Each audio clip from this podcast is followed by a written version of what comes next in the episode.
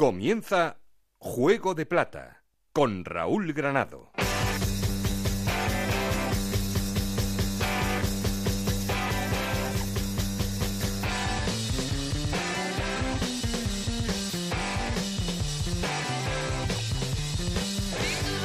¿Qué tal? Muy buenas, bienvenidos a Juego de Plata, el podcast de Onda Cero en el que os contamos todo lo que pasa en la Liga 1,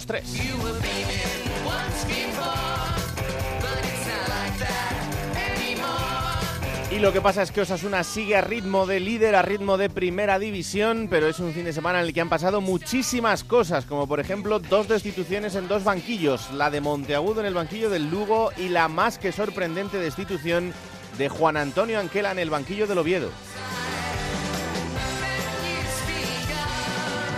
Y más sorprendente aún, la noticia con la que cerrábamos la jornada, la destitución en pleno del Consejo de Administración del Deportivo de La Coruña y lo que esto va a significar en el futuro próximo del club coruñés que ahora mismo está fuera de los puestos de ascenso.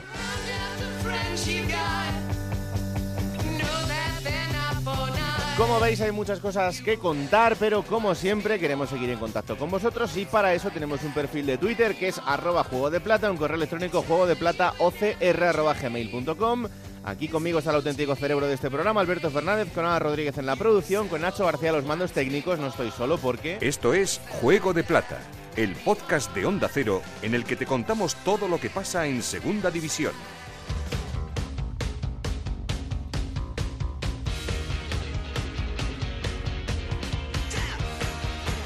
Y como siempre arrancamos poniendo en orden resultados y clasificación después de esta jornada 35, lo que es lo mismo quedan 7 para el final. Ana Rodríguez, ¿qué tal? Muy buenas. ¿Qué tal Raúl? Jornada 35 en segunda división que comenzaba con la victoria del Málaga 1-4 en Alcorcón, 1-2 ganaba también el Granada en Lugo, 4-2 victoria del Albacete ante Las Palmas, empate a cero entre Nastic y Sporting de Gijón, 2-0 Victoria del Mallorca ante el Rayo Majadahonda, 2-1 ganaba el Cádiz al Numancia, 1-2 victoria del Extremadura ante el Deportivo de La Coruña, empate a 3 entre el Oviedo y el Córdoba, 1-3 ganaba el Almería al Tenerife y 1-2 la victoria del líder Osasuna ante el Elche. Con estos resultados, como digo, Osasuna sigue líder con 70 puntos, segundo el Albacete con 64, los dos en puestos de ascenso directo. Granada también con 64 puntos, Cádiz con 59 y Mallorca y Málaga con 58 puntos jugarían los playoffs por el ascenso. Séptimo es el Deportivo de La Coruña con 54 puntos.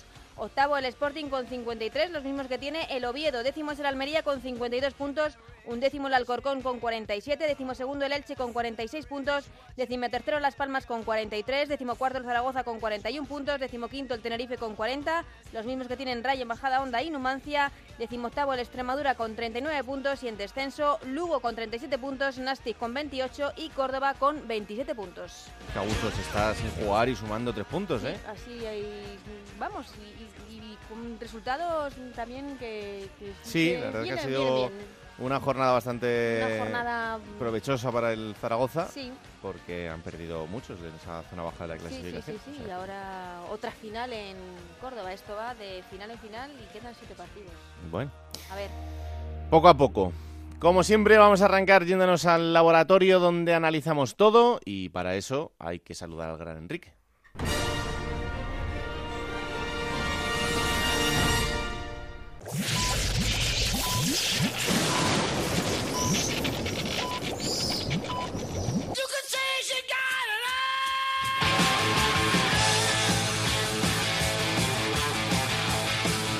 En Onda Cero, Juego de Plata con Raúl Granado.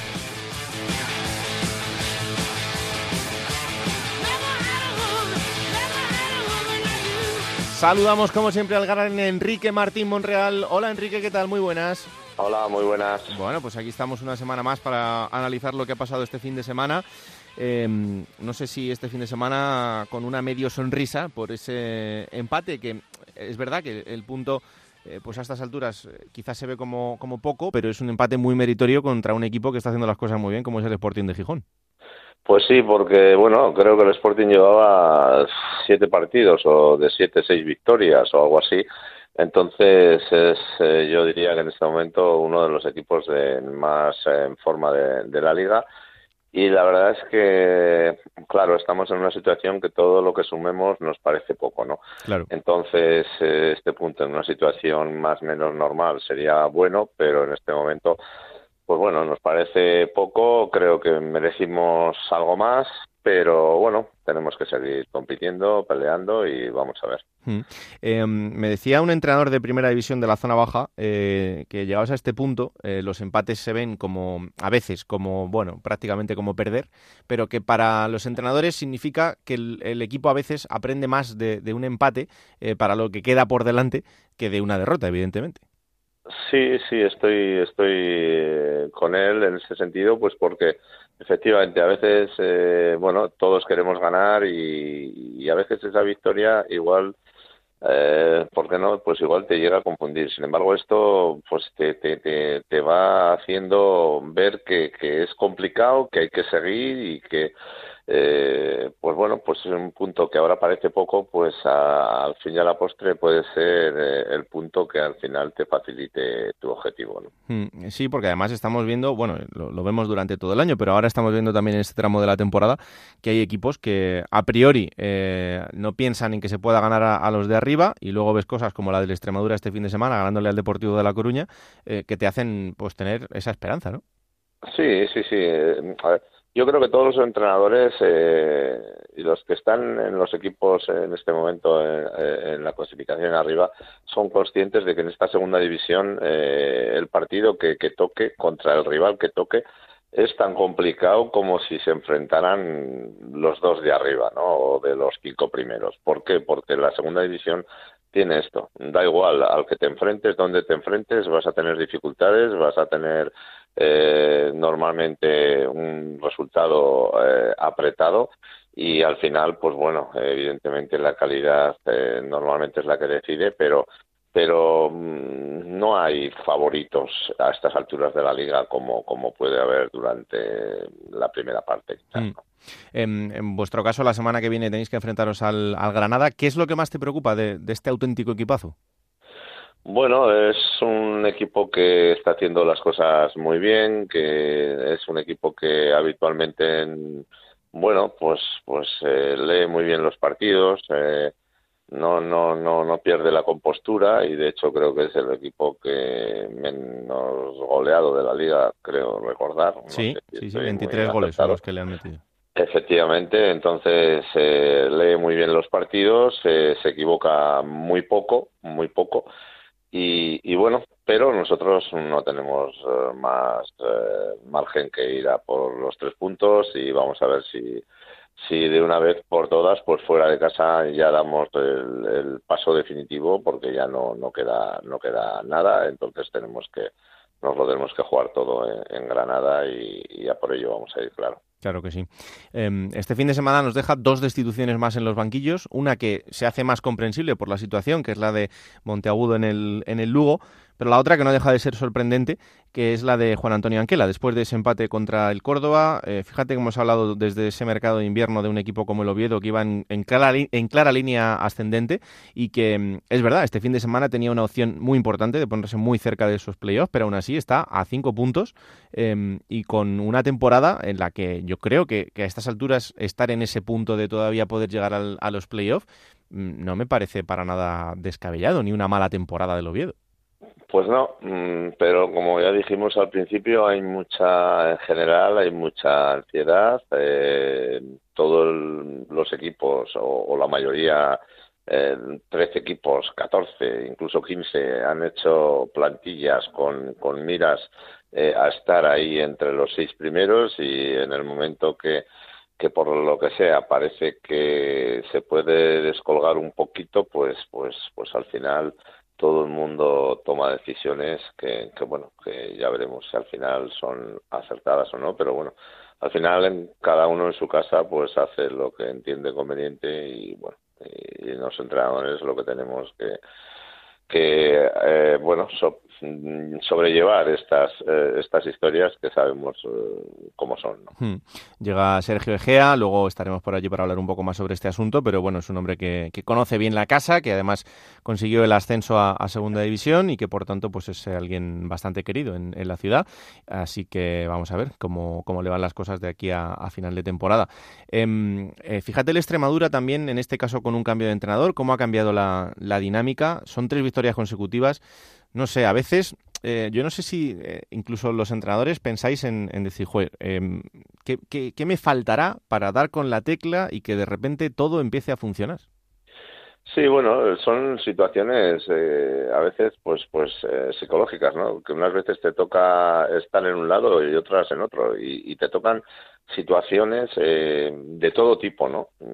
Cuando te tocan en un lado dices, bueno, ¿qué he hecho yo en este momento para que no salga como lo hice en aquel, ¿no? Entonces le das muchas vueltas y otras veces que sale dices, bueno, pues si, si he hecho lo mismo que hice en aquella otra ocasión que, que no salió, ¿no? Y, en fin, cada, cada, cada historia tiene su, su camino y bueno, y luego cada entrenador su punto, no sé, hay, hay, hay cosas que, que, que, teóricamente no se entienden, pero, pero que bueno, luego está en la mente del jugador, que yo creo que es lo principal y es el, el principal artista de, la historia, ¿no? Hmm. Sea el entrenador que sea. La suerte también influye, porque yo siempre he pensado que mm, al final eh, casi todo se trabaja y casi todo eh, está muy planificado, pero luego es verdad que en los partidos y en momentos muy clave eh, hay cosas que pueden caer de tu lado o en contra, y que parece que a veces cuando los equipos están en dinámicas malas, todo cae de tu, de tu contra. Pues sí, yo por ejemplo he visto el segundo gol, o el segundo, el primero que ha metido el, Extremadura, hmm. y la verdad es que a nosotros eso no nos ha pasado a favor, no sé cómo decirte.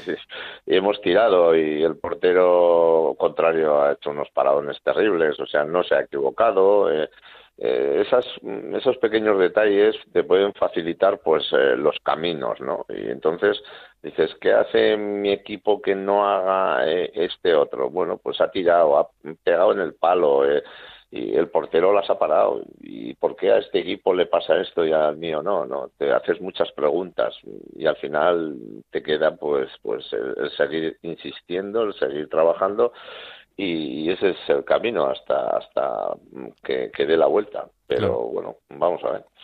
Em, Enrique, esta semana conocíamos el fallecimiento de Agustín Herrerín, el delegado del Real Madrid por muchísimos años. Em, quería preguntarte por la figura de los delegados. A veces eh, en la sombra, casi siempre, no, suelen ser muy conocidos, pero para un entrenador, ¿qué significa el delegado? Bueno, pues es un hombre de confianza que está en constante eh, comunicación contigo es, yo creo que es muy importante para, para el míster tener un, delegado de, máxima confianza porque te ayuda en, muchos en muchos campos ¿no? y, a los jugadores pues también hoy en día eh, siempre ha sido lo de los delegados pero hoy en día yo creo que que son no sé si la palabra es más profesional eh, eh, abarcan un campo muy mucho mayor, eh, están muy pendientes de, los jugadores, de cualquier cosa. Eh, es, es, una figura que ha ido increciendo y que creo que los clubes lo, la, la, valoran bastante y, yo creo que tiene que ser así, ya para el entrenador de turno, ya para el club más que nada, ¿no? Hmm. ¿Tú lo sentías más cercano ahora como entrenador o cuando eras jugador? ¿O es algo muy parecido? Hombre, cuando eres jugador, eh, bueno, a mí me ha tocado, por ejemplo, con, con Daniel Zariquey, que, que tú, bueno, pues eh, es mucho más joven y ni habrías conocido igual. Eh, fue un árbitro internacional que estuvo delegado en Osasuna muchísimas eh, muchísimos años y a mí me tocó pues dentro de mi carrera pues prácticamente todos los años. Y, y era un, una persona que cuando perdíamos pues eh, bueno pues se liaba a contarnos chistes a contarnos o sea nos animaba eh, constantemente. Bueno pues pues pues tenía ahí unas funciones al entrenador le, le facilitó a todo lo que podía pero sobre todo al grupo bueno, él había sido árbitro deportista y entendía cómo podía reanimarnos eh, casi siempre y, la verdad es que tuvimos unos años maravillosos, ¿no? Y, yo creo que en general los, los, delegados hoy en día están muy encima de los jugadores y, tratan de, colaborar en que, en que todos, bueno, pues tengan un trayecto lo más bueno posible. Hmm. Bueno, esta gente que, está detrás y que a veces eh, desde casa no, no, se ven, pero que hacen un, trabajo impagable para, para mantener los, los, grupos cohesionados y para que a veces los éxitos también dependan de, esas pequeñas cosas que entre todos eh, van sumando, para que luego eh, lo que vemos en el campo pues sea el, el, éxito final. Así que, bueno, ahí está esa, esa reflexión sobre la figura de los, de los delegados. Pues, Mister, que haya mucha suerte el próximo fin de semana en Granada, partido muy complicado, pero muy bonito y apasionante para este tramo final. Así que, como siempre, buena semana de trabajo y aquí estaremos la semana que viene. Muchas gracias, muy amables. Un abrazo, Enrique. Un abrazo. Pues ahí están las reflexiones de Enrique tras jornada más. Vamos a empezar en el repaso de las ciudades y como siempre arrancamos haciendo una llamada al líder. El líder absoluto es Osasuna. Compañero Javier Saralegui, ¿qué tal? Muy buenas. Hola, muy buenas. Bueno, esto la verdad es que tiene muy buena pinta. Eh, Osasuna ha tenido que sufrir este fin de semana para ganarle al Elche, pero eh, estos puntos son los que te colocan en primera ya ganas hasta los partidos que no mereces, pues tú me dirás, ¿no? Porque lo de este fin de semana contra el ha sido, eh, yo creo ha sido el rival que ha puesto en más apuros a, a, Osasuna. Los tres últimos partidos Osasuna ha sufrido mucho contra Lugo, contra Deportivo y contra Elche, de tres maneras diferentes, porque Lugo le apretó mucho en la primera parte Osasuna, pero cedió en la segunda. El Deportivo eh, puso contra las cuerdas al equipo rojillo y también se adelantó en el marcador, pero queriendo jugar más a fútbol, vamos a decirlo así. Y lo de ayer fue un intercambio de golpes en el que Elche y Osasuna jugaron un partido de estos eh, que parecen de Copa del Rey, con el balón que va muy rápido de un área a otra, pero el Elche que remató muchísimas más veces a portería, no llegó a tener ocasiones claras, claras, claras de gol, eh, más que dos o, tres, ¿no? Con todo lo que llegó a merodear el área de, de Osasuna.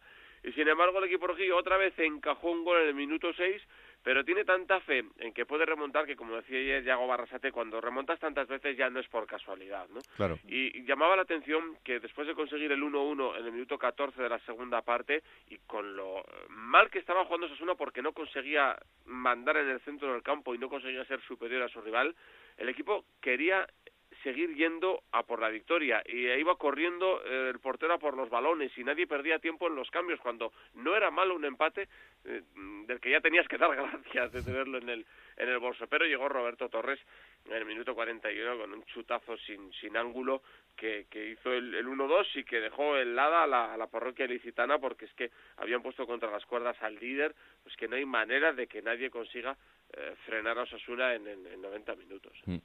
Eh, Javier, el partido de este fin de semana es absolutamente trascendental. Es Osasuna-Albacete en el Sadar, primero contra segundo.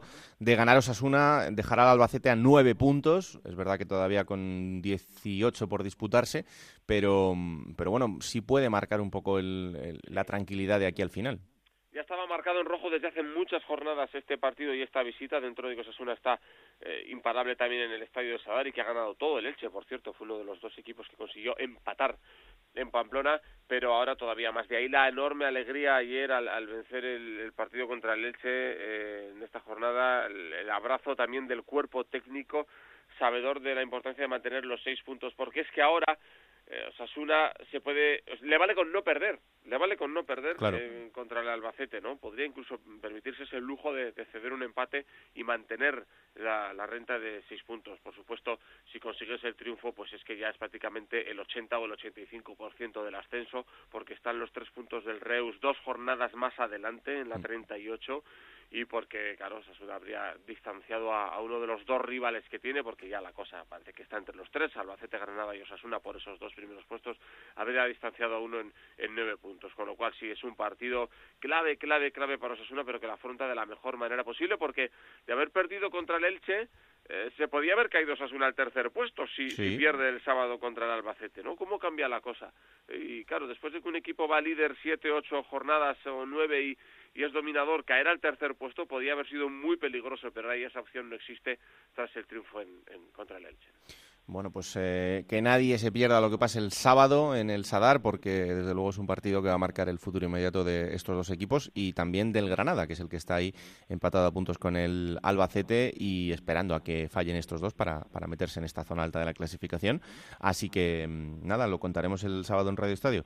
Gracias, Javi, un abrazo. Un abrazo, adiós. Hola Alberto Fernández, ¿qué tal? Muy buenas. ¿Cómo estamos, Raúl? Pues eh, muy bien, aquí en una jornada frenética en la que no solo lo deportivo ha marcado todo lo que ha pasado en el fin de semana, eh, dos destituciones de entrenadores, una, bueno, pues eh, entraba dentro de lo normal, que es la de Monteagudo en el Lugo, otra bastante sorprendente, que es la de Anquela en el Oviedo, y esa, de bueno, esa dimisión en pleno del Consejo de Administración del Deportivo de La Coruña, con todo lo que eso va a acarrear a partir de ahora, pero en, lo deportivo, ¿qué, ¿qué te ha llamado la atención de la jornada? Hombre, de las destituciones, la de Monteagudo en el Lugo, eh, es verdad que la situación era bastante complicada, se ha complicado más de fin de semana, pero justo pierdes contra el Granada. Es de esos partidos que puedes perder, pero es verdad que era tan insostenible que han tenido que hacerlo. Y de este partido que hablabais ahora, de Osasuna contra el Elche, Em, a mí el que más me gustó fue Iván Sánchez, el jugador del Leche que hace el primer gol. Y es de estos futbolistas que llevaba mucho tiempo queriendo decir algo de él porque me sorprendió tarde. Yo me di cuenta tarde de, lo que era este futbolista, que para mí es de los mejores jugadores de banda de, la categoría y ayer lo, lo volvió a demostrar. Bueno, vamos ahora hasta Cádiz. El Cádiz ganaba este fin de semana. Es verdad que en la última jugada del último minuto del último segundo, pero ahí está, sumando tres puntos frente al Numancia en un partido que se le atravesó un poquito. Y el eh, Cádiz es cuarto en la clasificación. Compañero José Antonio Rivas, ¿qué tal? Muy buenas. ¿Qué tal, Raúl Alberto? Muy buenas. Joder, lo de Darwin Machis es increíble.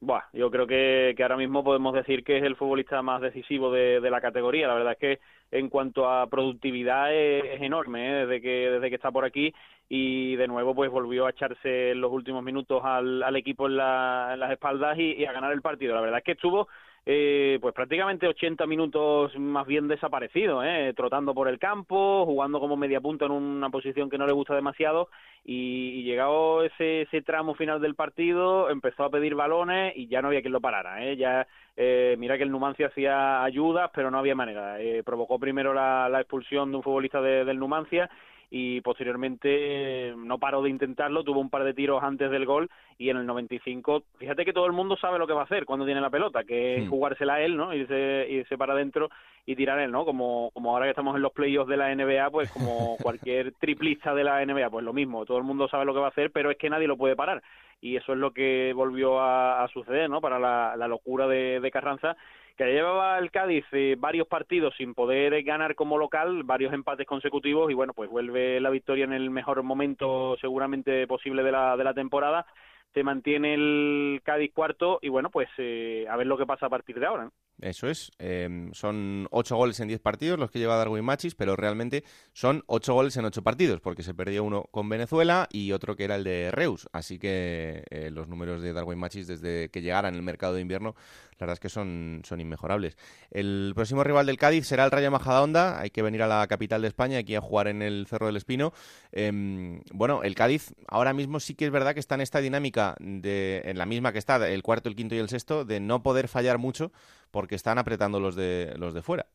Sí, fíjate que eh, lo venimos comentando aquí a lo largo de la temporada que el Cádiz en esta campaña pues está siendo un equipo de, rachas, ¿no? Eh, tanto positivas como negativas. Llevaba ahora, creo que eran cuatro partidos sin ganar y ahora pues ya de momento dos seguidos ganando, con lo cual vamos a ver si se prolonga esta racha. Eh, toca visitar a un equipo complicado, ¿eh? que ya en el partido de ida le puso las cosas muy difíciles al Cádiz, a pesar de que logró ganar. Eh, precisamente además ganó con un gol de, de, Dani Romera, que ahora está en el, en el equipo contrario. y, y, luego posteriormente eh, se la va a jugar el Cádiz en enfrentamientos directos, ¿eh? porque va a tener varios duelos con equipos que están ahí peleando, sin ir más lejos el, siguiente es frente al Málaga, ese derbi andaluz, y luego también tiene pendiente Deportivo de La Coruña, Granada, Sporting de Gijón, con lo, y Osasuna incluso, con lo cual eh, pues de esos duelos directos va a salir ¿no? las opciones reales del Cádiz de, de jugar el playoff o incluso, bueno, para los más optimistas de mirar un poco más arriba. Bueno, pues eh, habrá que estar atentos a lo que pase por Cádiz, pero parece que el conjunto amarillo ha vuelto a entrar en esa dinámica ganadora que tan importante es a estas alturas de la temporada. Gracias, José Antonio. Un abrazo. Un abrazo muy fuerte. Bueno, vámonos hasta Coruña, donde se ha producido una de las noticias del fin de semana, la última de producirse además, y eh, una noticia que nos dejó bastante sorprendidos, no sé si a Alberto también, creo que sí, pero em, el Consejo de Administración en pleno del Deportivo de La Coruña eh, ha dimitido, ha dimitido de sus cargos, se va a convocar unas nuevas elecciones y una nueva Junta General en la que elegir a los que van a tener que tomar el rumbo del, del Depor a partir de, de, ahora. Eso se hará en las próximas fechas, evidentemente, pero eh, bueno, eh, es una noticia bastante sorprendente. Compañero en Coruña, Alberto Gómez, ¿qué tal? Muy buenas. Hola, ¿qué tal? Muy buenas. Pues mira, Raúl, en este mismo momento en el que hablamos, pendiente de las redes sociales del Deportivo si dan alguna novedad más, porque efectivamente ayer este lunes a las 8 y 27 de la tarde, el Deportivo, a través de un comunicado, anunciaba eso, que se convoca una junta extraordinaria de accionistas y ese día, ese día es cuando el Consejo de Administración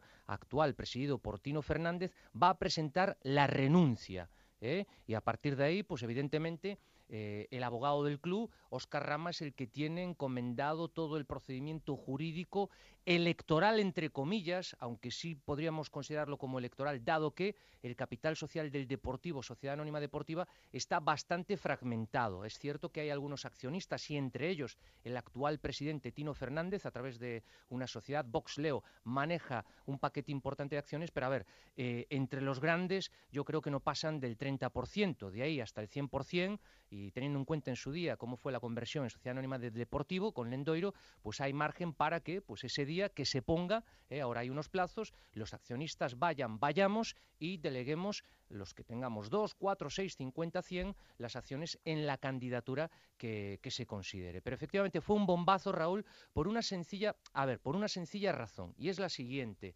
Eh, partido deportivo Rayo Majadahonda, que mm. supuso además la destitución bueno, eh, de Nacho González, ese día hubo pañolada. Y con la pañolada todo lo que vino en contra del club y en contra de la directiva.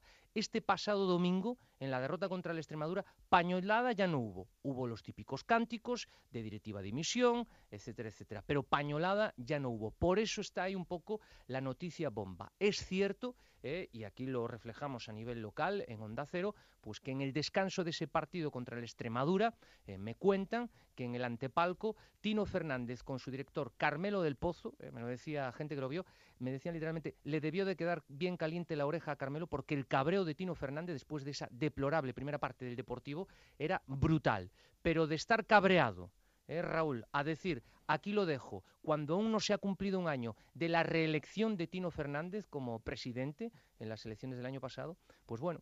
Eh, o sea, que tú crees que es, es, un motivo estrictamente deportivo por el desgaste de lo que está suponiendo la temporada? Sí, sí, a ver, eso va, con, va aparejado. A ver, la temporada del deportivo, excepto el equipo femenino, que ha quedado líder en su grupo y ahora va a jugar un playoff, de arriba abajo, y ojo que no se ha acabado todavía la liga de segunda, y a ver, el Deportivo es cierto, está a cuatro puntos del playoff, todavía quedan puntos por delante, otra cosa son las sensaciones, el juego del equipo, pero de ahí para abajo la cantera un desastre con el Fabril descendido, hmm. eh, haciendo además, eh, si no gana algún partido más, récord de puntos negativos, y de ahí para abajo, pues esto está hecho, la verdad que los números fatales, o sea, entonces pues ahí hay una serie de circunstancias que aún así, Raúl, esperamos porque Hemos tenido ese comunicado, pero yo supongo, y apelando a la transparencia que Tino Fernández en las primeras elecciones prometió, hasta donde podría hablar, espero que hable eh, en una rueda de prensa para explicar, no a los periodistas, eh, al accionariado del Deportivo, a la afición del Deportivo, el porqué de esta decisión, el porqué en este momento, y luego vamos a ver eh, pues a quién apoya él, que el apoyo que de él y algunos de sus consejeros que también manejan acciones, va a ser fundamental para el próximo que, que, venga. ¿eh? No sé si va a haber varios candidatos, pero el próximo que venga, contar con el apoyo de ese paquete accionario de Tino Fernández, que ahora mismo, si no es el primero, es el segundo máximo accionista del Deportivo, ya no me meto en persona física, persona jurídica, ahí está también Estrella Galicia, que es la patrocinadora del club, eh, también maneja un importante número de acciones, pero en la última ampliación de capital del Deportivo, pues se sumaron, fíjate, hasta el presidente dueño de Abanca, el hmm. señor Escotet, o sea, hubo muchos y muchas eh, que compraron acciones y por eso ya te digo que, bueno, habrá que tenerlo en cuenta. En este apartado, permíteme eh, hablar, hay un nombre que, que bueno, ya sabes que de la misma manera que todos los caminos conducen a Roma, ¿eh? o también conducen a Santa Dorotea de Folgoso, que es mi pueblo, pues todos los caminos conducen a un hombre que es el de Fernando Vidal. Fernando Vidal formó parte del primer Consejo de Administración de Tino Fernández, pero en octubre del 2017 eh, presentó la dimisión dimitió, era el responsable del área deportiva y bueno, pues por razones varias, entre otras porque esa área él la, la veía muy que se intrometía, sobre todo el presidente en ella, pues presentó la dimisión. Y ahora, pues bueno, eh, puede ser uno de los nombres que se presenten a esa asamblea extraordinaria para tomar el relevo eh, de Tino Fernández. Eh, ese es el nombre que está en todos los eh, en todos los ambientes. Pero bueno, esto es que mm, está calentito, calentito, ¿eh? Claro, pero sí, sí, ha hay sido que un auténtico bombazo. hay que esperar un poco más para ir analizándolo todo, pero, pero bueno, ahí tenéis Pero el porque date el cuenta de una cosa. Raúl. Carmelo del Pozo. O sea, Carmelo del Pozo, días contados, ¿eh? Se fichó el año pasado para tres temporadas, bueno, esta temporada pasada, mm, o mucho cambia el cuento, o, o salvo que venga alguien de la mano de Tino Fernández, ya no digo nada, porque aún no sabemos, pues a lo mejor alguno de sus consejeros, pero Carmelo del Pozo, días contados. Martí, es que queda todo... Lendoiro no vuelve, ¿no? Vamos a ver. Lendo- Me lo preguntaba eh, José Ramón de la Morena. Lendoiro tiene 73 años, eh, a punto de Sí, ser ya ha aparecido por ahí otra vez, ¿eh? por la Sí, sí, esfera sí, en los deportivista. dos últimos partidos. Sí, sí. Eh, a Lendoiro lo estaban invitando, invitando, invitando a ir al palco. El día del Rayo Majadahonda estuvo en primera línea. El, el día del Extremadura ya estuvo en segunda línea del palco. Y a ver, pues Lendoiro tiene muchos adeptos, Lendoiro tiene muchos fieles que manejan acciones. Y también os voy a decir, no creo que él, eh, que a sus 73 años, a punto de 74, y me sé los años que tiene porque es del año de mi madre, entre otras cuestiones, cuando nació mi madre, fíjate, pues eh, Lendoiro, sus apoyos pueden ser también importantísimos para el próximo que venga. ¿Que se presente él? Hombre, yo creo que no, yo creo que no, ¿eh? Pero bueno, Bueno. es como los viejos rockeros. Sí, o sí, sí, sí, sí. eh, mientras que tenga rock and roll y eso que ya sabéis, lo que le pasó hace un año, su corazón y demás. Cosas más raras bueno, hemos visto. Sí, bueno. sí, pero a ver, yo creo que a lo mejor el próximo que venga pues puede contar con él como una figura eh, de asesoría o una presidencia honoraria, vaya usted a saber, pero bueno, esto todavía está Poco a por- poco, poco a poco, porque todavía tenemos muchos capítulos en esta historia que contar, así que mm, os lo iremos contando eh, según vaya sucediendo. A todo esto, el próximo rival del Depor será el Numancia, tendrá que ir a Soria este fin de semana e intentar volver a ganar, porque son ya tres derrotas consecutivas y el equipo está fuera del, del playoff, así que y, eh, lo iremos contando poco a poco. Gracias, Alberto. Hasta luego. Un abrazo muy fuerte. Vamos a una ciudad que ha vuelto a sonreír, que es Málaga, después de la victoria de este fin de semana, una victoria muy abultada, por fin, el eh, conjunto malaguista que eh, sigue en playoff, es el que cierra ahora mismo estas posiciones, sexto con 58 puntos. Hola Isabel Sánchez, ¿qué tal? Muy buenas. ¿Qué tal, Raúl? Muy buenas tardes. Por fin un partido tranquilo del Málaga. Sí, además ha funcionado eso de entrenador nuevo, victoria segura, ¿no? Totalmente. La verdad es que el, el equipo ha cambiado con la llegada de Víctor Sánchez del Amo. No sé si eh, te dio como para ver muchos cambios sustanciales en cuanto a la manera de jugar del equipo o, o es, bueno, una victoria que obedece también eh, a eso precisamente, al cambio de entrenador. Pues la verdad es que lo que sí que parece es que ha funcionado ese efecto Víctor, porque si echamos una mirada al 11, pocos cambios se vieron respecto a uno que hubiera firmado el anterior entrenador, el técnico asturiano Juan Ramón López Muñiz. En, la, en el central, en la parte de, en esa defensa, quizá el cambio de David Lombán por Luis Hernández sea un poco lo más destacado, buscando en el central Lombán pues salida, esa salida al balón que a lo mejor no tenía Luis Hernández. Y respecto a las bandas, Renato Santos fue titular en lugar de Iván Alejo, que venía haciéndolo con, con el anterior planteamiento, pero poquito más, quizás se vio más eh, que se recuperó esa sonrisa, esa ilusión y esas ganas y sobre todo los goles, que tanta falta le hacía este Málaga y que ganar por cuatro ninguna vez en toda la temporada. ¿eh? Esto sí que viene siendo muy curioso. Fue la victoria con mayor número de goles que tuvo el Málaga en todo lo que llevamos de temporada.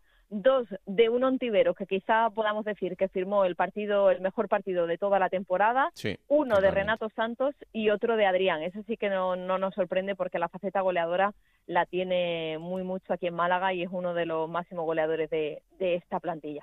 Lo decías tú ahora, eh, Ontiveros fue una de las mejores noticias de ese partido. Bueno, de él va a depender, ¿no? Que, que esto siga siendo así en este tramo de la temporada, porque de su calidad eh, nunca hemos dudado, pero, pero necesita centrarse de una vez. marca la diferencia este jugador y sí que se le ha visto ya en estos últimos entrenamientos del Málaga, eh, con el que ha empezado esta semana a preparar ese encuentro frente al Mallorca, un Víctor Sánchez del Amo muy cercano al extremo marbellí, conocedor de su calidad seguro y conocedor de que si Javi Ontiveros está fino como estuvo el pasado viernes, este Málaga tiene muchísimas opciones de sacar buenos resultados en los partidos que le quedan, ¿no? Además es un jugador que marca la diferencia y dejarme que os diga que yo creo que incluso de la categoría, ¿eh? que es de los jugadores con mayor calidad que tiene esta segunda división. Si la cabeza la tiene en su sitio, claro. este Javier Ontiveros va a ser del mal y va a ser uno de los jugadores más destacados de esta recta final. Ahí es donde está la clave, en lo que, en lo que él quiere hacer. Em, enfrentamiento directo este fin de semana, Málaga-Mallorca. Eh, bueno, puede marcar bastante el rumbo de este tramo final, ¿eh? Sobre todo, esa reacción que se vio el viernes se tiene que consolidar en, eh, en casa, se tiene que consolidar en una Rosaleda en la que no gana el Málaga desde el pasado mes de enero, que estaban doliendo mucho estos últimos meses y estos resultados, porque la afición está respondiendo, siempre lo hace, Además, el club siempre tiene a gala poner medidas para que se pueda llenar el estadio, como en a 5 euros, que es la que se está implantando de cara a este próximo fin de semana. Y se necesita ya esta reacción, se necesita ya una victoria en casa para poder seguir creyendo en algo que se ha recuperado desde el viernes hasta ahora, que no es otra cosa que optar a poder ascender de forma directa. Parece casi inviable, hmm. pero con este nuevo Málaga de Víctor se está recuperando esa ilusión, esa gana y esa sonrisa de, oye, ¿y por qué no? Somos la sorpresa y nos metemos ahí arriba. Sobre todo porque si se repite mucho lo de este fin de semana, que es que ganen del primero al sexto, pues eh, el que falle ya se va a ir eliminando de, esa pelea. Así que entramos en una fase en la que fallar significa eh, empezar a quedarse peldaños hacia atrás y luego va a ser muy complicado volver a, volver a subirlos. Así que eh, el Málaga tiene que empezar por ese enfrentamiento directo, quinto contra sexto, Málaga-Mallorca, este fin de semana en la Rosaleda. Lo contaremos. Gracias, Isa. Un abrazo. Un beso. Hasta luego, Raúl. Vamos ahora hasta otra de las ciudades donde se ha producido la noticia del fin de semana. No es otra que Oviedo, con la destitución de Juan Antonio Anquela. Eh, y no sé si aquí, igual que en Coruña, también ha sido una grandísima sorpresa. Compañero Chisco García, ¿qué tal? Muy buenas. Hola, ¿qué tal? ¿Cómo estáis? Eh, a ver, eh, sobre el futuro de Anquela se había hablado pero es verdad que el equipo volvió a entrar en la dinámica ganadora, eh, volvió a ponerse cerca de, los puestos de, playoff. Es verdad que este fin de semana tenía una buena opción de acercarse y mucho hasta esas posiciones y que el empate a tres contra el Córdoba, un equipo que ahora mismo es el colista de la clasificación, pues imagino que habrá marcado mucho todo esto, pero tanto como para que se precipitase todo. Bueno, la verdad es que yo sí que reconozco que el domingo, por primera vez desde que Anquela es, eh, era entrenador del, del Real Oviedo, le vi entregado. Eh, fue la primera vez que dio la sensación de abatido y eso, además, en un personaje como, como Juan Antonio Anquela, eh, se nota muy rápido. ¿no? Cuando tú le ves que habló de que por primera vez sentía impotencia, que otras veces se había quejado de los resultados, pero que el domingo, bueno, pues que no sabía, no, no, encontraba una explicación para lo sucedido en el partido contra el Córdoba. Y yo ahí fue donde empecé a, temer que, era el final, que era el último partido. Es verdad que ha pasado momentos eh, críticos a lo largo del año. El primero fue en el derby de la primera vuelta aquel Oviedo Sporting en el Tartiere, donde llegaron hmm. Baraja y él, pues que era, aquello era los, los inmortales. ¿A cuál más discutido? Exactamente. Aquel partido lo gana, de ahí sale reforzado, eh, sigue en el cargo y bueno, y el equipo, bueno, atisba ahí una, una, pequeña reacción. Vuelve a estar muy cuestionado después del parón de Navidad y el equipo va a Soria y gana en, en Los Pajaritos con un gol de Cristian Fernández en el minuto 92. Y ahí eh, si no hubiese ganado ese partido el Oviedo, yo creo que Juan Antonio Anquela hubiese sido destituido y esta tercera que ya no ha conseguido superarla. Eh, de hecho, él mismo lo, reconocía esta mañana, que había pasado por momentos más complicados o que había pasado por momentos complicados que le habían aguantado, pero que esto era ley de fútbol. Lo que sí ha querido dejar claro Juan Antonio Anquela en, en el momento del adiós, porque ha bajado a las instalaciones del Regresión a despedirse de todo el mundo, es que no ha habido nada de mutuo acuerdo. El club ayer en el comunicado decía que de mutuo acuerdo ambas partes decidían separar sus caminos, explica Juan Antonio Anquela que es una destitución en toda regla. Eh, lo que sí quiero ah, vamos, aclarar es que han salido en varios sitios que es de mutuo acuerdo, ¿no? Aquí no hay el mutuo acuerdo, es que es que me dicen que te vas y tengo, y tengo que asentir, me voy y ya está, nada más. Pero aquí no ha habido mutuo acuerdo, esto ha sido, ha sido como, como, como, yo no, yo no voy, yo no iba a dejar esta nave nunca, nunca, porque he luchado por ella durante, durante mucho tiempo y yo no he dejado, vosotros lo, habéis visto, yo no he dejado de trabajar ni, ni un segundo. Mi lema es hasta el último, hasta el último minuto del último partido y así hemos hecho. El otro día no, nos empataron y nos echaron fuera, pues ya está. Si hubiese caído del otro lado, pues hubiésemos tenido una semana más de, agonía. Creo que es sintomático ese final de hubiésemos tenido una semana más de agonía. Desde luego. Eh, venía tocado. Es decir, las cosas. Yo tengo una teoría que, que a lo mejor es descabellada, pero Oviedo es una plaza, bueno, pues complicada. Peculiar. Ya no digo ni más ni menos que otras, pero sí que es una plaza complicada. Y aquí hay un problema en cuanto a que yo creo que la gente se aburre de las caras. Es decir, eh, tú coges la historia reciente del club y desde la temporada 2003, cuando el club se cae a tercera división, solo Antonio Rivas ha sido capaz de completar dos temporadas al frente del equipo. Completó aquella 2003-2004 sin ascenso, la 2004-2005 logró ascender a segunda división B y en la siguiente ya le destituyeron. Es decir, y a partir de ahí ningún entrenador ha sido capaz de completar dos temporadas. Pero si miras hacia la época dorada de primera división, el último técnico que había completado dos años fue Javier Irureta, es decir, que fue el que metió al Oviedo en la UEFA ya por el año 91. A partir de ahí, nadie estuvo dos temporadas completas en el Oviedo. Sí, pero si, si hubiera continuado según lo previsto aquella temporada de 2016, Chisco, asciende Sergio Gea a segunda. Si hubiera acabado de normal, lo, lo lógico es que lo hubiera hecho la segunda temporada y además incluso acabando muy bien. Escucha, el problema es que si no son flautas son pitos, si no Ya, son pitos ya, son ya. flautas y si no flautas y pitos. Siempre pasa algo que lo rompe. Es decir, entonces, por ese lado, el desgaste al que se ve sometido un entrenador en, en el Tartiere es enorme y eso es lo que le ha pasado a Juan Antonio Anquela, que ha sido un tipo íntegro, honrado y todos los calificativos que le queramos poner.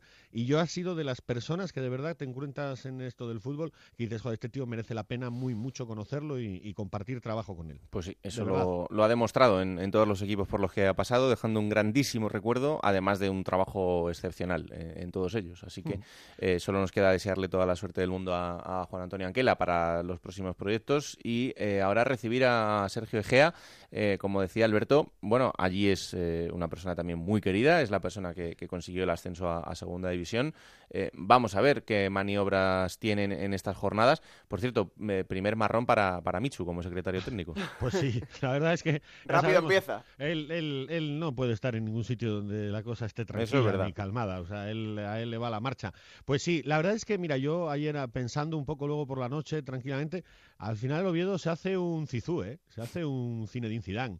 Yo no creo que pueda haber una figura ahora mismo en, el panorama futbolístico que pueda contentar o agradar tanto a la afición como Sergio Egea, como es el regreso de Sergio Egea. Eh, Recordad que se marchó en marzo de 2016 con el equipo en playoff a tres puntos de- del ascenso directo y que tras su salida el equipo se hundió de manera estrepitosa y ni tan siquiera pudo disputar el playoff. La gente siempre eh, de- dejó claro que estaba al lado de él. La despedida que le brindó la afición en el estadio el día Sí. que, que se fue eh, no parecía, es decir, eso no era el adiós de un entrenador normal. Y la verdad es que ayer la gente estaba muy contenta de saber que el técnico argentino regresa a casa. Vuelve para siete partidos. Ahora bien, eh, como Egea sea capaz de enderezar esta, nave eh, y consiga meter al equipo en playoff, vamos a ver quién le apea del banquillo del Oviedo para la próxima temporada. Claro. Bueno, el, el objetivo es, es real y perfectamente practicable. Es verdad que hay varios equipos por delante, pero viendo la dinámica también de, de los equipos que están fuera del playoff ahora mismo y que eh, están fallando, que no están sumando de tres en tres todas las jornadas, pues ¿por qué no eh, poder llegar a, hasta esa sexta posición? Eh, ahora mismo el, el Oviedo es noveno con 53, está a cinco puntos de- del Málaga. El próximo rival será el Almería, también partido importantísimo por la buena dinámica del Almería y porque es el inmediato perseguidor del, del Oviedo.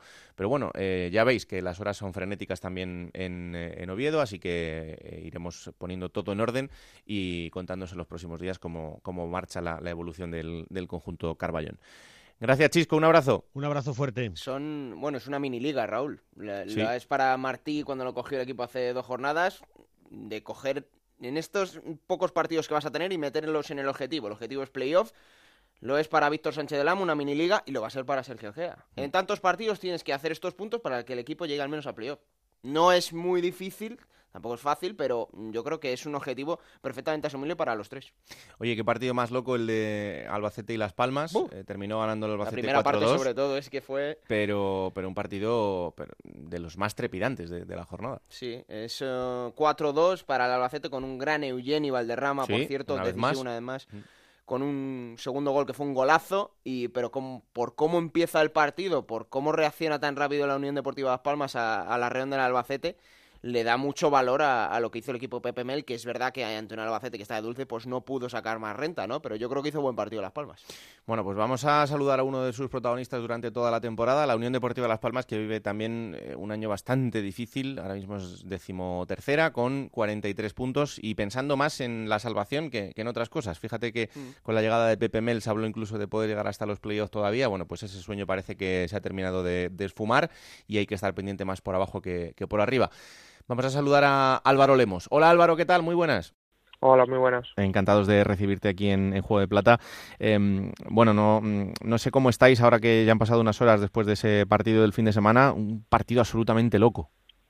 Sí, está claro que fue loco. Eh, un, resultado que a los 10 minutos llevamos 2-1 y, bueno, eh, jodidos porque al final nos vamos de vacío de, Albacete, pero bueno, ya pensando en, el Lugo que, tenemos que, sacar los tres puntos que llevan muchas muchas semanas sin, sin ganar. Mm, evidentemente era un partido muy complicado porque el Albacete está siendo está haciendo las cosas muy bien y está siendo uno de los grandes protagonistas, pero claro, es que hasta en dos ocasiones conseguís empatar el partido, o sea que, ha sido un poco más de rabia, ¿no?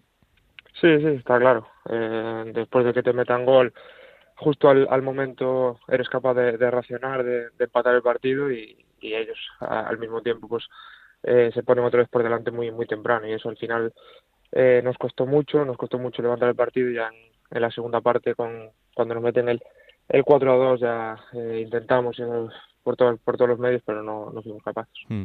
Oye Álvaro, ¿y el vestuario cómo está? Porque la verdad es que está siendo una temporada muy complicada para vosotros. Sí, sí que es verdad que está siendo muy complicada, pero bueno, estamos bien, dentro de lo que cabe, está claro.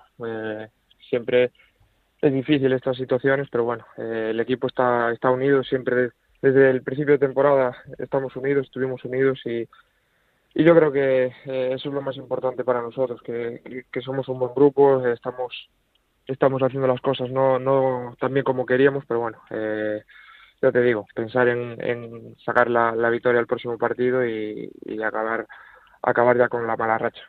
¿Y qué explicación le dais vosotros a, esta temporada? Porque evidentemente la, plantilla no estaba confeccionada para, estar a estas alturas en mitad de tabla.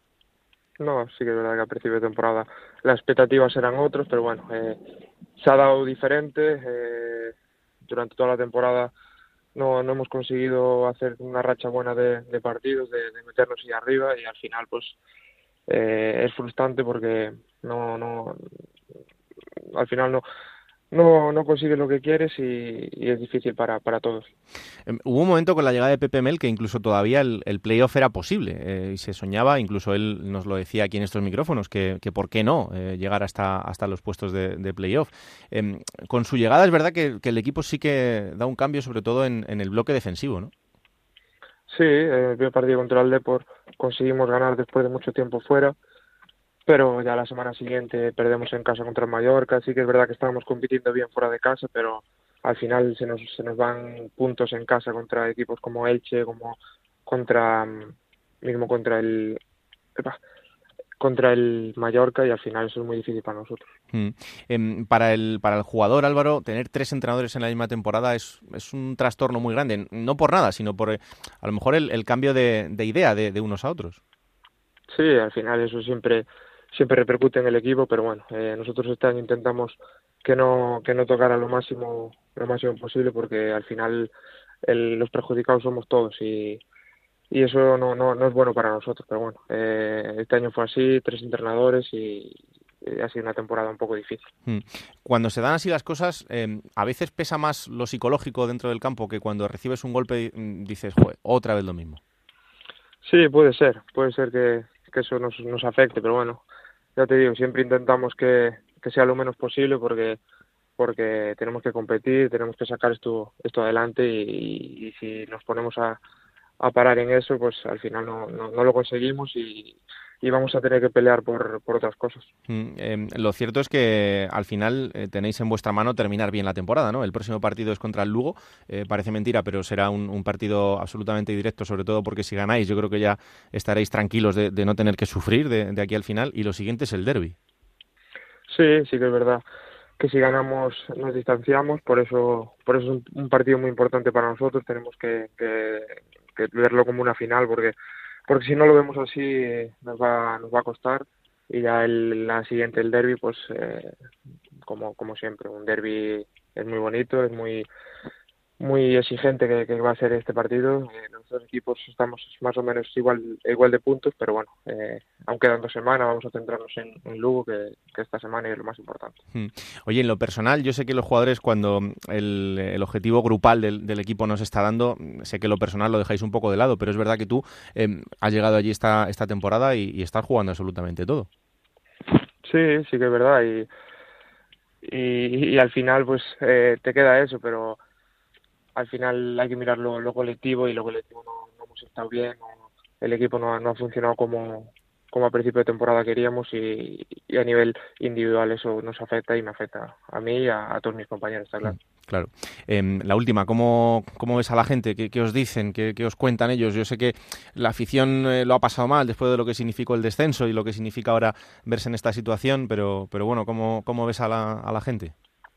Está dolida y es normal es normal porque la temporada no ha sido buena, vienen de, de descender, como tú bien dices, y está siendo muy difícil para ellos y, también para nosotros. Y lo único que, nos queda es que yo les animo a que nos apoyen porque, porque al final eh, vamos todos a una e intentar sacar esto antes posible adelante y, yo creo que es la mejor manera de, estar todos juntos. Mm.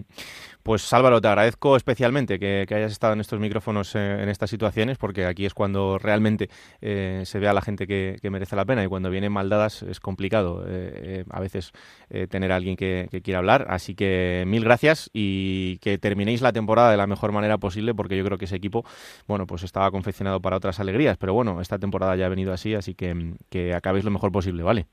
Vale, muchísimas gracias a vosotros. Un abrazo fuerte. Otro, chao, chao. Pues eh, precisamente el próximo rival de la Unión Deportiva Las Palmas será el Lugo, el Lugo que se ha metido en el jaleo de una manera increíble, lo veníamos contando en, el último mes y medio, y esta crisis de resultados parece que había salido un poquito con los últimos tres partidos antes de este fin de semana, pero como decía antes Alberto, el partido del fin de semana era frente al Granada, era un partido asumible eh, la derrota, y esa derrota se produjo, aunque el Lugo eh, lo peleó, y esa derrota terminaba con la destitución del técnico de Monteagudo. Compañero en Lugo, Juan Galego, ¿qué tal? Muy buenas. Hola, muy buenas a todos, ¿qué tal? En este caso, eh, sí es verdad que la destitución, bueno, pues eh, se podía entrever, eh, aunque el, rival fuera de, una entidad tan grande como era el Granada. Sí, sí, sí, la verdad es que podía pasar cualquier cosa. De hecho, se rumoreaba ya en las últimas jornadas que eso podría ocurrir. Sin embargo, algo significativo ha sido la reacción de la afición, que no ha entendido para nada esta destitución. La afición cree que no era culpa del entrenador lo que le está ocurriendo al Club Deportivo Lugo y la verdad que las redes sociales se han hecho notar pues las críticas sobre todo al presidente que es el que está en el punto de mira de todos los aficionados. Que incluso hay rumores de que podría vender el club a final de temporada aunque él ha querido desmentirlo en la rueda de prensa de presentación. Pero lo cierto es que sí que los últimos resultados del Lugo negativos todos ellos pues prácticamente lo han colocado pues en la zona roja de la clasificación una zona peligrosa con un calendario por delante muy complicado y, y ahora llega Eloy Jiménez, mm. el nuevo técnico, sin experiencia en el fútbol profesional y la verdad es que la patata caliente la tiene, la tiene por delante, pero ha llegado con mucha ilusión a esta nueva etapa en el Club Deportivo Lugo. Eso te iba a decir, que Eloy Jiménez es un técnico experimentado en Segunda División B, y, pero va a ser su debut en, la categoría de, de plata, así que la verdad es que es un, es un marrón importante. Sí, es un marrón importante. Él llega con ilusión porque evidentemente para él es una oportunidad eh, inigualable pues poder debutar en el fútbol profesional. Reconoce que, que la empresa es bastante complicada, pero dice que confía en los jugadores, que conoce bien al equipo y que bueno que hay miembros suficientes para salvar la categoría. Eso mismo decía el propio Monteagudo en su despedida, en la que también cargo en cierta manera contra la junta directiva, sobre todo por los movimientos del mercado invernal, en donde según el ex entrenador del Club Deportivo Lugo, no le contaron toda la verdad en algunos de los movimientos, sobre todo apuntilló en el, Ramón, el de Ramón Acet, unas horas antes de que se vendiera, le habían dicho al propio entrenador que no le iban a vender. Y, a partir de ahí, pues ha querido desear suerte al Lugo y también confiado de que se salve. Bueno, pues le deseamos toda la suerte del mundo a Eloy Jiménez y eh, también a Monteagudo en el futuro próximo, en su siguiente proyecto, ahora ya eh, fuera de Lugo. Otro entrenador más destituido en la categoría, creo que son 16 en lo que va de, temporada. Eh, bueno, pues es lo que tiene la máxima exigencia de, este año y que, bueno, pues a estas alturas haya equipos que, no hayan cumplido con, el objetivo y que, como en el caso del Lugo, pues se empiecen a poner nerviosos y con razón, porque esa victoria, además del Extremadura y esa dinámica ganadora, hace que, salten todas las alarmas. Gracias, Juan. Un abrazo muy fuerte. Un abrazo para todos. Raúl, eh, el Lugo acaba la temporada eh, contra el Nastic de Tarragón, rival directo, el que tiene inmediatamente por detrás, pero puede ser que esté ya descendido y puede ser también positivo para el Lugo. Pero es que jornada 40, Extremadura Club Deportivo Lugo. Mm ese partido a dos jornadas del final puede ser decisivo para cualquiera de los dos. Y cómo se ha caído un equipo que la temporada pasada, bueno, pues eh, llegó hasta donde llegó y, no sé, yo la verdad es que tampoco ha habido grandes, grandes cambios en, esa plantilla, pero este año... En invierno sobre todo se debilita, lo dijo Juan hace unas semanas, Ahora se va, a Ramón Acet que se mm. va, Bernardo Cruz se marcha, Kravets se marcha, son tres jugadores que eran titulares y que sostenían un poquito al equipo de lo que venían haciendo en los últimos años. Pero no se ha conducido bien esa situación. Tiempo tienen para intentar arreglarlo. Es verdad que la situación es complicada, pero todavía hay puntos en juego y la distancia es, muy, muy corta entre, entre el Lugo, que es decimonoveno, y Las Palmas, que es decimotercero. Eh, ahora hay seis puntos de diferencia que a estas alturas todavía pues, se puede dar muchas, muchas vueltas.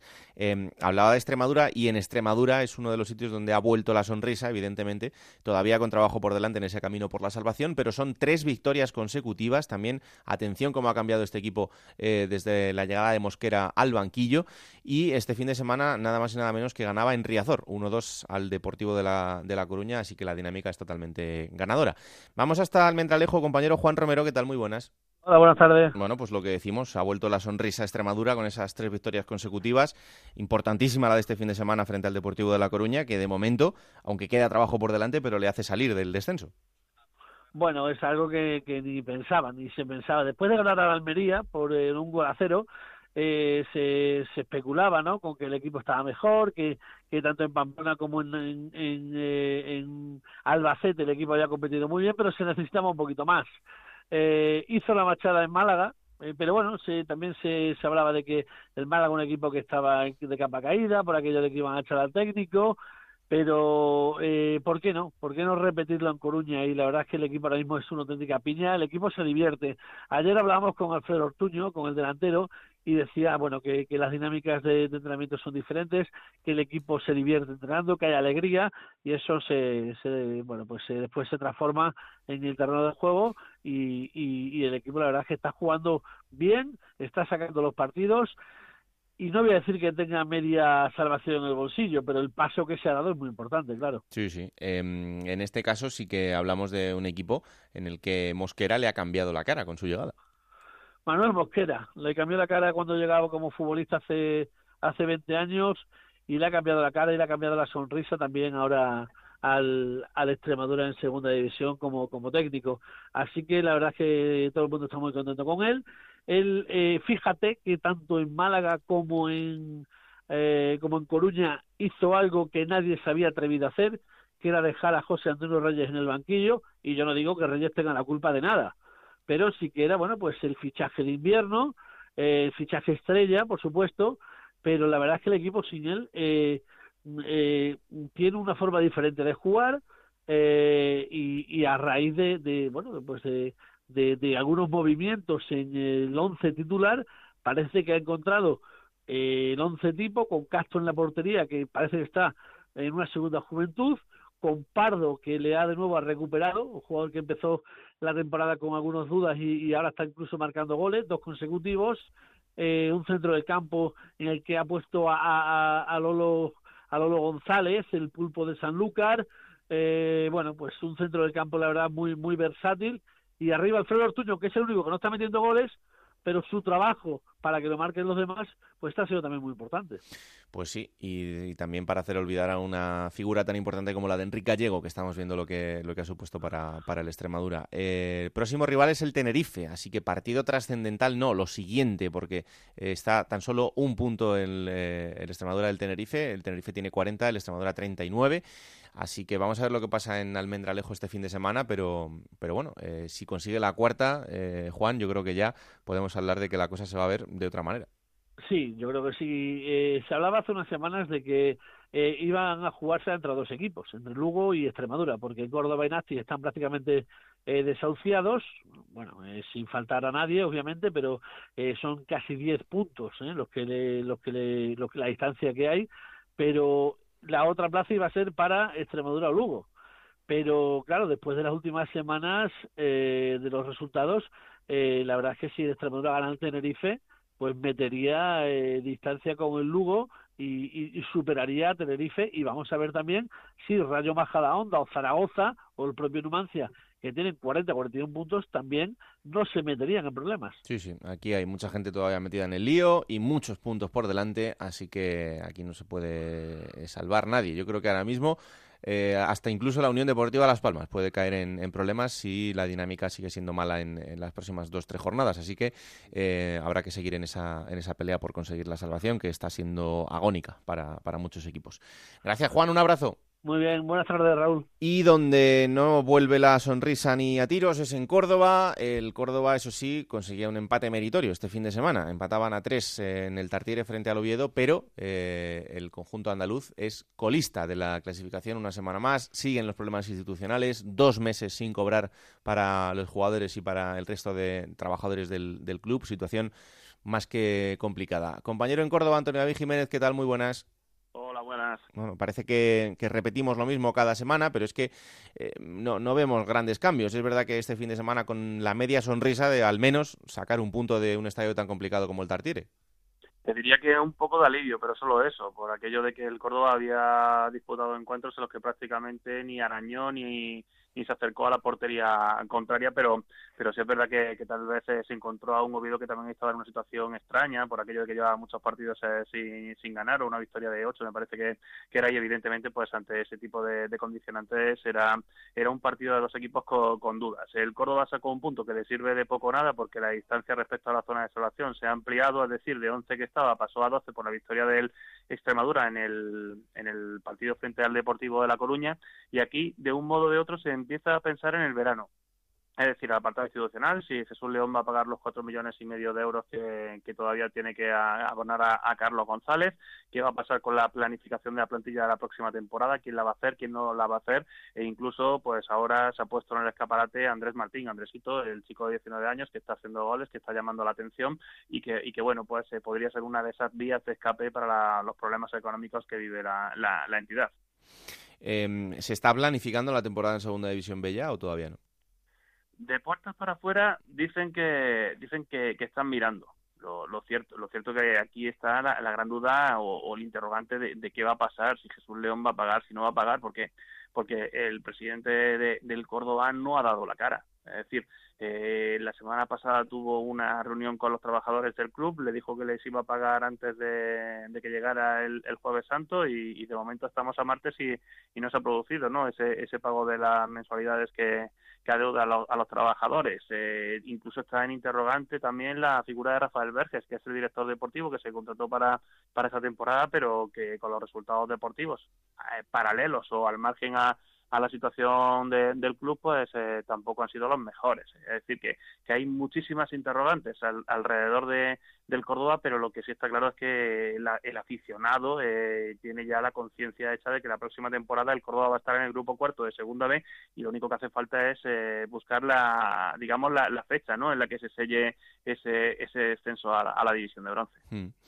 Bueno, para dejar un poco tranquila a la gente de Córdoba, eh, dentro de lo que cabe, eh, hay que explicarle que el club en Segunda B tendría una viabilidad económica más o menos saneada de, debido a, las ventas de Sergio Guardiola, de Aguado, que tiene que ir cobrando, eh, esa posible venta que nos decía ahora Antonio David que, se pueda producir de, cara, de cara a este verano. En fin, situaciones por las que el club puede ingresar un dinero que le harían que, con una estructura de un club de Segunda B, pues eh, sí fuera, eh, sí sería, sí sería viable, pero claro, eh, eso ya, eh, si no pensamos en el impacto que puede suponer el descenso de, categoría, pero, pero por ahí, Antonio, sí que el equipo entraría en una situación económica más o menos aceptable. Eh, en ese sentido, sí. Además, hay que sumar también la, la ayuda al descenso, ¿no? De que la liga asignan a los equipos que, que descienden de, de, segunda a segunda B, que en este caso lo mejor este dinero se destinaría a los jugadores que, que no han cobrado todavía la temporada anterior, pero entre unos asuntos y otros eh, el Córdoba podría tener, digamos, una un presupuesto más que aceptable para afrontar la, la temporada en Segunda B y tal vez con, con la idea, o eso es lo que se predica desde dentro del club, de, hacer un modelo Elche o un modelo Mallorca, es decir, clubes que la pasada campaña tuvieron que jugar en, en segunda B, pero que han vuelto y lo han hecho con, con fuerza y con brío, ¿no? Esta, esta temporada en, en, segunda división prácticamente como si no hubieran no, no tuvieran que, que asimilar el, el, golpe, ¿no? Que supuso estar una temporada en segunda B, pero aún así ya te digo, el problema está en que como no hay una transparencia, digamos, en el apartado institucional, pues el aficionado del Córdoba tiene muchas dudas en función a lo que va a pasar la próxima temporada, más allá de esos soportes económicos y que a partir de ahí pues se pudiera trazar el proyecto. Bueno, pues lo iremos contando. El próximo rival del Córdoba es el Zaragoza, al que tendrá que recibir en casa, así que partido también muy complicado para, para este fin de semana. Gracias, Antonio. Un abrazo. Un abrazo muy fuerte. Bueno, vamos a jugar un poquito. En Onda Cero, la Liga Juego de Plata Hamel, el primer campeonato oficial de Juego de Plata en Futmundo.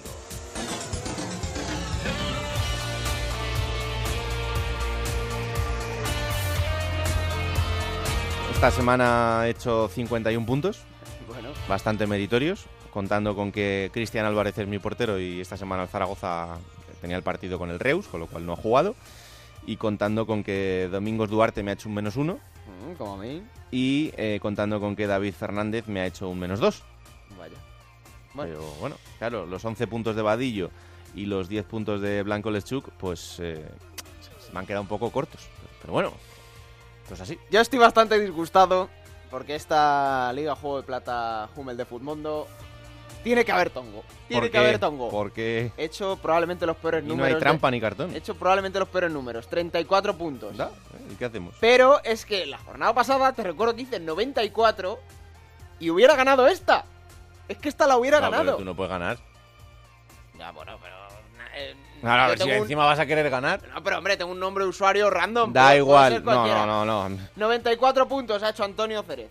¿Eh? Los mismos que hice yo la Un jornada fenómeno. pasada, Pues Antonio Cerez ha ganado la jornada con 94 puntazos. Eh, ya, repito, obvio mis 34 porque es Sí, lamentable. obvialos, obvialos. Y tenemos de nuevo un cambio en el liderato Ojo. de la general. Vuelve Abraham Gómez Granja al liderato. David Cuidadito. Aranda Veraguas baja al segundo puesto. 1807 puntos Abraham, 1805 puntos David. Yo creo que vamos a estar así hasta final de temporada, pero es una buena noticia que esté competida esa primera plaza Claro que sí. De, la clasificación general. Y en el 11 de ideal de este fin de semana, la Liga Juego de Plata Jumel de Futmundo, el jugador con mayor puntuación ha sido Javier Ontiveros, el futbolista del Málaga, que hizo un gran partido y se ha llevado la estrellita de este fin de semana. Hay que decir que igualado con Eugeni, que también hizo dos goles y le ha dado Futmundo 19 puntazos en un 11 Raúl que yo creo que es de los que mayores puntuación tiene de este último mes. Pues sí, y además bastante ofensivo, porque hay cinco centrocampistas, eh, pero uno de los centrocampistas es Darwin Machis, o sea que imagínate cómo, cómo, está, cómo está la cosa. Pues ya sabéis lo que tenéis que hacer, que aquí lo importante es que lo paséis bien y que juguéis mucho. ¿Quién te ha dicho que no puedes jugar a ser entrenador de la Liga 1-2-3? Con Juego de Plata, Futmundo y Hamel tienes la oportunidad. No pierdas más tiempo. Únete a la Liga Juego de Plata Hamel y juega con nosotros.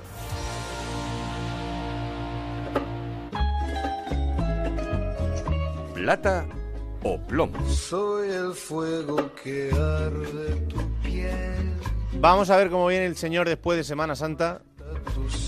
Para empezar, se ha atizado bien de torrijas el señor durante toda la semana. Sí, sí, con la punta de atrás, porque Y- no he comido ni una.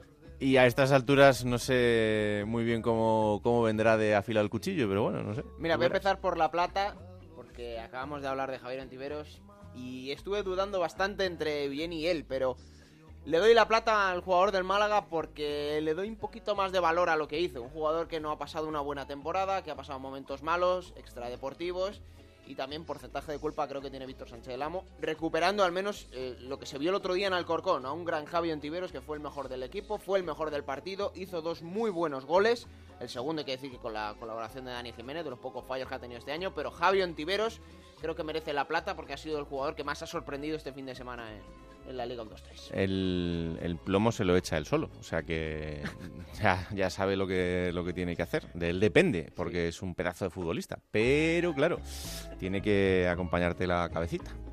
A ver si Víctor Sánchez del Amo le, le reconduce un poquito. El otro día lo que se vio, desde luego, nos gustó. Y el plomo, Raúl, A ver. se lo voy a dar a Oltra. Hombre, entrenador del Tenerife. Es verdad que él no confecciona esta plantilla, es verdad No. que ese porcentaje de culpa no se lo vamos a dar, pero sí tiene la culpa de que el Tenerife sea una montaña rusa. Un equipo que hay días que no compite, el ritmo que vimos el otro día en el partido contra la Almería es muy bajo, muy bajo, de principio de temporada. Eh, en su campo, el Almería, jugando bien y ordenado, simplemente no fue apabullante, le mete tres goles. Luego vemos a un Tenerife como es capaz de ganarle al a Club Atlético Sasuna, como el otro día hace muy buen partido, hace tres goles en Majadahonda, pero también pierde en casa contra el Sporting. El otro día da una muy mala imagen contra Almería y creo que eso sí es culpa de Ultras y que el plomo para él.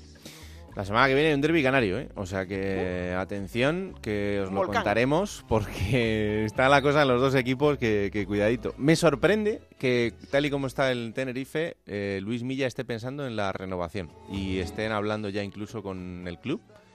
Sería una buena noticia para el Tenerife, pero... No es mala plaza, si es que Tenerife no es mala plaza y de hecho sobrevive con las individualidades y el talento y la técnica que tienen sus jugadores, pero como equipo hay muchos días que no funciona. Bueno, eh, insisto, me sorprende, pero veremos qué pasa en, en estos próximos meses. Tiempo ahora para coger esa máquina del tiempo que pilota Pablo Llanos, que cada fin de semana, ya sabéis, eh, elige un momento histórico de los equipos de la categoría y que eh, en este capítulo le toca al Hércules.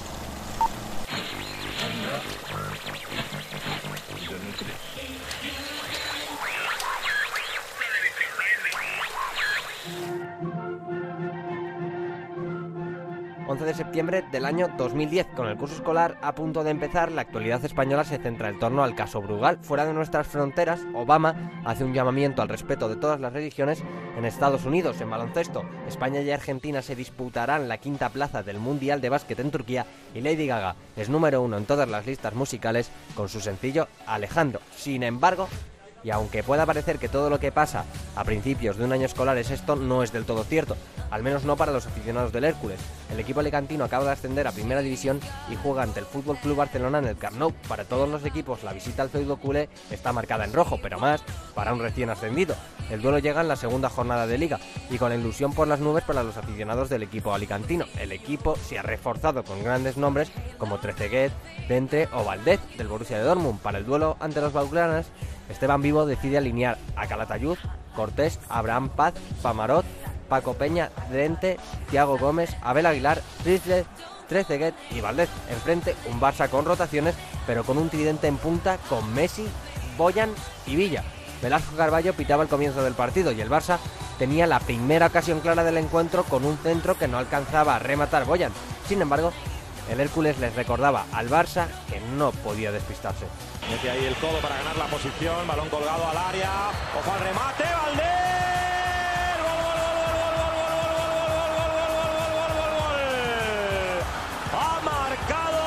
Nelson Valdés el gol del Hércules. El marcador no se movería más antes del descanso y antes del comienzo de la segunda mitad Guardiola introducía a Xavi por Mascherano y a Pedrito por Boyan. Y aunque el Barça mostrase una mejoría, Ahí está combinando bien Thiago Gómez, el portugués, se va a meter en el lateral del área, cuelga la pelota atrás, ojo al remate.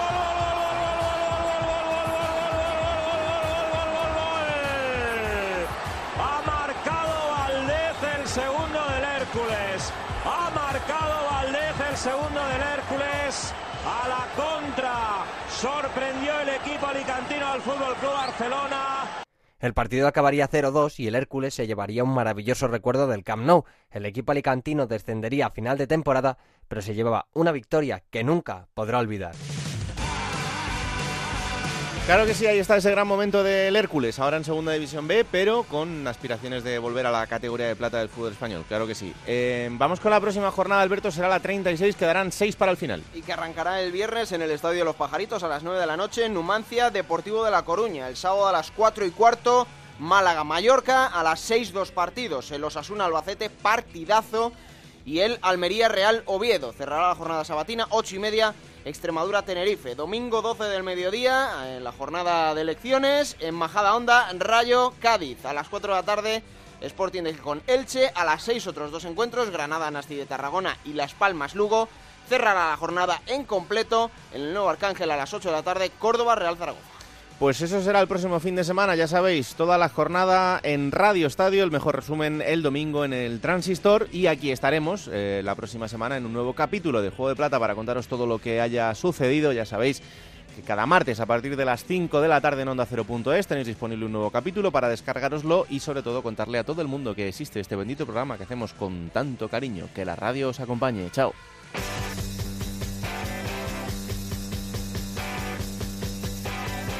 Raúl Granado, Alberto Fernández, Ana Rodríguez. Juego de Plata.